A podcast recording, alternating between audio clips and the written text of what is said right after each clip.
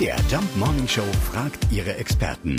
Fakt oder Fake? Ja, heute super in war der Bikini angeblich mal verboten. Alexandra regiert es vom Bikini Art Museum. Das ist ein Fakt. Der Bikini war nach seiner Erfindung durch Louis Réard im Jahr 1946 an zahlreichen Badeorten in Spanien, Italien, Portugal und den USA verboten.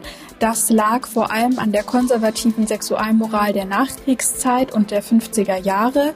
Im Passauer Pschüttbad in Bayern bestand ein Verbot äh, sogar bis 1971 und erst im Zuge der sexuellen Revolution und der Emanzipationsbewegungen der späten 1960er Jahre konnte sich der Bikini in der breiten Bevölkerung etablieren. Also sogar nicht so lange her und man konnte sich mit einem Bikini strafbar machen.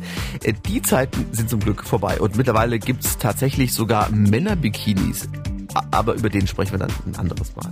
Fakt oder Fake? Jeden Morgen um 5.20 Uhr und 7.20 Uhr in der MDR Jump Morning Show mit Sarah von Neuburg und Lars Christian Kade.